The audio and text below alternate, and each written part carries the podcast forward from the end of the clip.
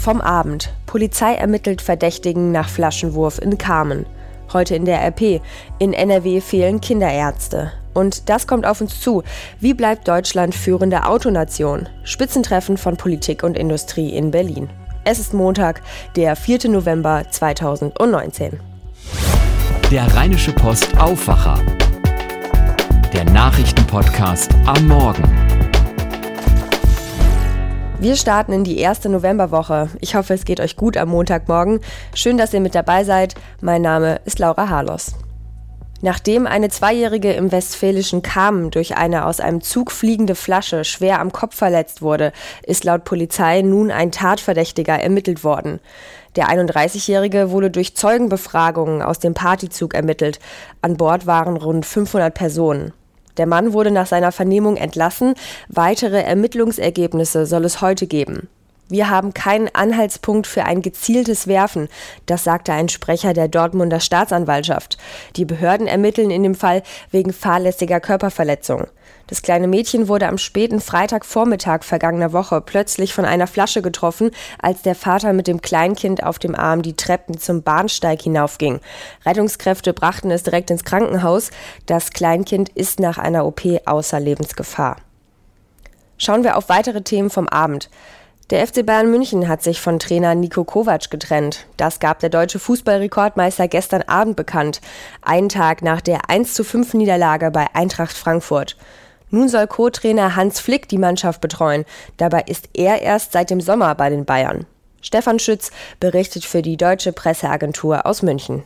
Stefan, nach dem Spiel in Frankfurt war ja noch die Rede davon, dass Nico Kovac mindestens noch zwei Spiele weitermachen darf.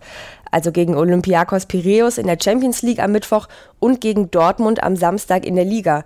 Warum jetzt doch die frühzeitige Trennung? Die Vereinsführung hatte keine Hoffnung mehr auf eine schnelle Wende im Team mit Kovac an der Spitze. Der Vorstandsvorsitzende Karl-Heinz Rummenigge teilte mit, es habe Handlungsbedarf bestanden. In der Erklärung des Vereins heißt es, die Verantwortlichen hätten mit Kovac einvernehmlich zu dem Ergebnis gefunden, dass die Trennung das Beste ist für den Verein. Kovac bedankte sich in dieser Erklärung für eine gute Zeit, in der er die Meisterschaft und den DFB-Pokal mit den Bayern geholt hat. Wie gerade schon gesagt, bis auf weiteres wird Co-Trainer Hans Flick die Mannschaft des FC Bayern betreuen. Haben die Bayern denn schon einen neuen Cheftrainer in der Hinterhand? Ja, es ist anzunehmen, denn so ein großer Verein ist ständig damit beschäftigt, den Markt zu sondieren und mögliche Trainerkandidaten zu kennen. Die Bayern waren ja immer stark daran interessiert, einen erfahrenen Mann an der Seitenlinie zu haben, der auch Champions League Erfahrung hat. Vermutlich wird es nicht lange dauern, bis der Name von Ex-Arsenal-Trainer Arsene Wenger gehandelt wird. Er stand 2006 im Finale der Königsklasse, kann Deutsch und wäre zu haben. Vielen Dank an Stefan Schütz. Schauen wir auf das große Top-Thema heute in der Rheinischen Post. 3859. Ja, so viele gesetzlich versicherte Kinder kommen im Kreis Kleve alleine auf einen einzigen Kinderarzt. Wolfgang Brüninghaus ist einer von 19 Kinderärzten im Kreis Kleve und er rechnet vor, er behandelt zwischen 80 und 100 Kinder am Tag. Jede Vorsorgeuntersuchung dauert circa eine halbe Stunde und so bleiben für akut kranke Kinder nicht mal mehr als fünf Minuten. Der Kinderarztmangel betrifft aber nicht nur den Kreis Kleve, sondern NRW und auch ganz Deutschland. So wird es für Eltern immer schwieriger, einen Arzt für ihre Kinder zu finden.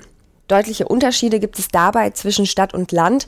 Wie viele Ärzte sich wo niederlassen dürfen, wird von der sogenannten Bedarfsplanung geregelt. Problematisch dabei ist nach Angaben der Kassenärztlichen Vereinigung Nordrhein die oft ungleichmäßige Verteilung innerhalb einer Region. Das ärztliche Angebot balle sich dabei häufig in den zentralen gelegenen Kreisstädten. So sei ein Bereich zwar formal versorgt, doch die Patienten müssten teils weite Strecken fahren. Dabei darf seit einer Überarbeitung der Bedarfsplanung im Juli 2019 der nächste Kinderarzt nur maximal 30 Minuten Autofahrt entfernt sein.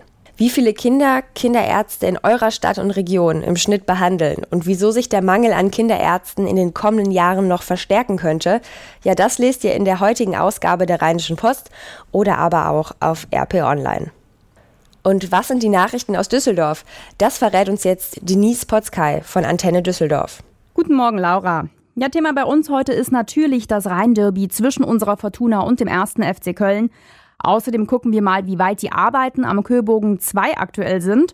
Und wir schauen noch auf die neuen Pläne der Rheinbahn, denn die will künftig mehr Schnellbusse einsetzen. Die Fortuna hat das rheinische Derby gegen den ersten FC Köln gewonnen. Vor über 51.000 Zuschauern in der ausverkauften Arena gab es einen 2-0 Erfolg. Ruben Hennings per Foulelfmeter und Erik Tommy schossen die Tore. Die Partie war von der ersten Minute an hart umkämpft und geprägt von vielen Fouls. Fortuna-Kapitän Oliver Fink sagte hinterher, wichtig war es, seine Emotionen unter Kontrolle zu halten. Es ist ja nicht immer ganz einfach, wie man da umgehen soll mit so einem Derby. Wir haben schon lange nicht mehr gespielt. Du wirst am Anfang natürlich ja nicht überdrehen, zu viel Emotionen da reinbringen, weil es trotzdem wichtig ist, allein von der Tabellenkonstellation her. Aber ich glaube, das haben wir im Großen und Ganzen wirklich gut gemacht. So, wir, wir wussten, dass wir die Energie, die vom Publikum da ist, die müssen wir für uns nutzen und das haben wir heute gut geschafft. Und auch die Polizei zieht eine positive Bilanz. Die befürchteten Ausschreitungen sind ausgeblieben. Dennoch mussten die Beamten immer wieder auf unvorhergesehene Ereignisse reagieren. Schon am Samstagabend ging es los. Kölner Hooligans wollten sich hier eine Schlägerei mit Düsseldorfer Chaoten liefern. Durch ein Großaufgebot der Polizei in Flingern wurde das aber verhindert. Am Sonntag stiegen dann plötzlich bei der Anreise der Kölner Ultras rund 200 Fans am S-Bahnhof Bilk aus der Bahn. Sie wurden von der Polizei eingekesselt und ohne Randale zum Stadion gebracht. Parallel dazu marschierten die Fortuna Ultras zur Arena. Über 100 Beamte und Wasserwerfer sorgten dafür, dass es bis auf den vereinzelten Einsatz von Bengalos ruhig blieb. Die Fortuna hat jetzt 10 Punkte auf dem Konto und ist 13. Am kommenden Samstag ist das Team dann bei Schalke 04 zu Gast. Wenn wir in diesen Tagen außerdem durch die Innenstadt gehen, können wir mittlerweile schon gut erkennen, wie der Köbogen 2 nächstes Jahr aussehen wird. Im Sommer sollen die meisten Geschäfte des neuen Shoppingcenters eröffnen. Zuvor werden die Fassaden der beiden Häuser noch aufwendig begrünt. Auf das Dach der kleineren Pyramide wird eine Liegewiese gepflanzt. Hingucker zur Shadowstraße wird außerdem eine 100 Meter lange LED-Wand, auf der Werbe-, aber auch Kulturfilme gezeigt werden. 60 Prozent der Ladenflächen sind im Moment vermietet an Elektronikgeschäfte oder Modeketten wie TK Maxx oder Mango. Auch Aldi, DM und mehrere Cafés werden in den Köbogen 2 einziehen. Der Bau kostet den Investor insgesamt 500 Millionen Euro. Die Stadt versucht im Moment mit allen Mitteln, uns zum Umstieg auf Busse und Bahnen zu bewegen. Im nächsten Jahr werden deswegen die Schnellbusse der Rheinbahn häufiger fahren. Außerdem sind neue Verbindungen, zum Beispiel nach Neuss oder Felbert, geplant. Am Mittwoch wird der Verkehrsausschuss im Rathaus über das neue Konzept entscheiden. Joachim Bonn hat für uns genauer nachgehakt. Von Neuss-Reuschenberg bis zum Südpark soll es ab dem Frühjahr eine neue Schnellbuslinie geben, später auch zwischen Felbert und Düsseldorf. Bestehende Verbindungen nach Hahn, Meerbusch oder Langenfeld sollen außerdem länger und häufiger bedient werden, alle 20 bis 30 Minuten. Mit den Schnellbussen will die Stadt ein attraktiveres Angebot für die Pendler aus dem Linksrheinischen oder dem Kreis Mettmann schaffen. Ziel ist es, die Zahl der Autos auf diesen Strecken deutlich zu reduzieren. Mehr Nachrichten auch immer um halb bei uns im Radio oder zum Nachlesen auf antennedüsseldorf.de. Ich sage Danke an Denise und komme direkt zu den Themen, die heute wichtig werden. Elektromobilität, Zukunft von Jobs, autonomes Fahren. Die Autobranche befindet sich derzeit mitten in einem grundlegenden Wandel. Zum einen muss die Schlüsselindustrie Milliarden in neue Technologien wie die E-Mobilität investieren, auch um strengere EU-Vorgaben einhalten zu können. Zum anderen ist bei vielen Firmen die Ertragslage wegen des Abschwungs der weltweiten Automärkte schlechter geworden. Politik und Autobranche wollen heute Abend bei einem Spitzentreffen über die Zukunft der Autoindustrie beraten. Dabei geht es neben einem Ausbau der Ladeinfrastruktur für E-Autos auch darum, wie Unternehmen den schwierigen Umbruch in der Branche meistern können. An dem Treffen im Kanzleramt sind Kanzlerin Angela Merkel, mehrere Bundesminister, Ministerpräsidenten und die Spitzen von Union und SPD dabei, sowie die Chefs des Autoverbandes VDA von Gewerkschaften und Autoherstellern.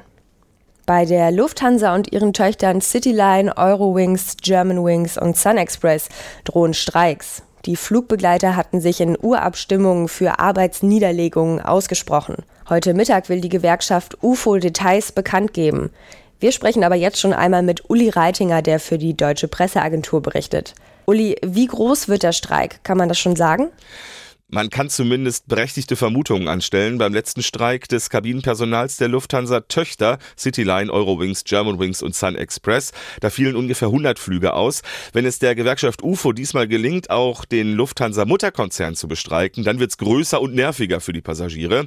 Beim letzten Mal hatte die Lufthansa ausreichend Freiwillige gefunden, die die Lücken für eine Zusatzprämie gefüllt haben. Die Gewerkschaft spricht von 200 Euro extra Prämie für Streikbrecher. Das stimmt nicht, sagen die Arbeitgeber. Das Geld Geld ist tariflich so vorgesehen, wenn sich Flugbegleiter an einem eigentlich freien Tag freiwillig melden zur Arbeit. Wie kann UFO verhindern, dass das jetzt wieder passiert? Ja, schwierig. Ich würde den Streik möglichst kurzfristig ankündigen, damit die Lufthansa keine Zeit hat, Ersatz zu besorgen oder Notfallpläne aufzustellen. Aber das würde natürlich auch die Passagiere noch mal härter treffen. Dann gehe ich mal davon aus, dass der nächste Streik nicht nur einen Tag dauert und einige wenige Drehkreuze betrifft, sondern dass die Arbeit diesmal länger und flächendeckender niedergelegt wird.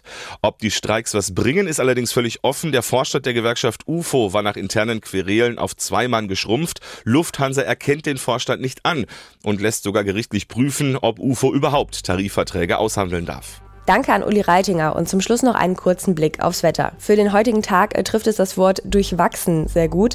Der Tag startet bedeckt, zwischenzeitlich kann sogar die Sonne durchkommen. Richtung Vormittag dann immer wieder Schauer. Das zieht sich dann auch durch den ganzen Montag. Also zur Sicherheit auch zum Feierabend den Regenschirm dabei haben. Solingen und Remscheid kommen heute auf maximal 10 Grad, Neuss, Düsseldorf und auch Mönchengladbach auf 12 Grad, in Krefeld werden es höchstens 13 Grad. Morgen überwiegend trocken, mit einem Sonne-Wolken-Mix sogar recht freundlich, bei 8 bis maximal 12 Grad. Das war der Aufwacher-Podcast zum Start in die Woche. Mein Name ist Laura Harlos, kommt gut durch den Montag. Mehr bei uns im Netz www.rp-online.de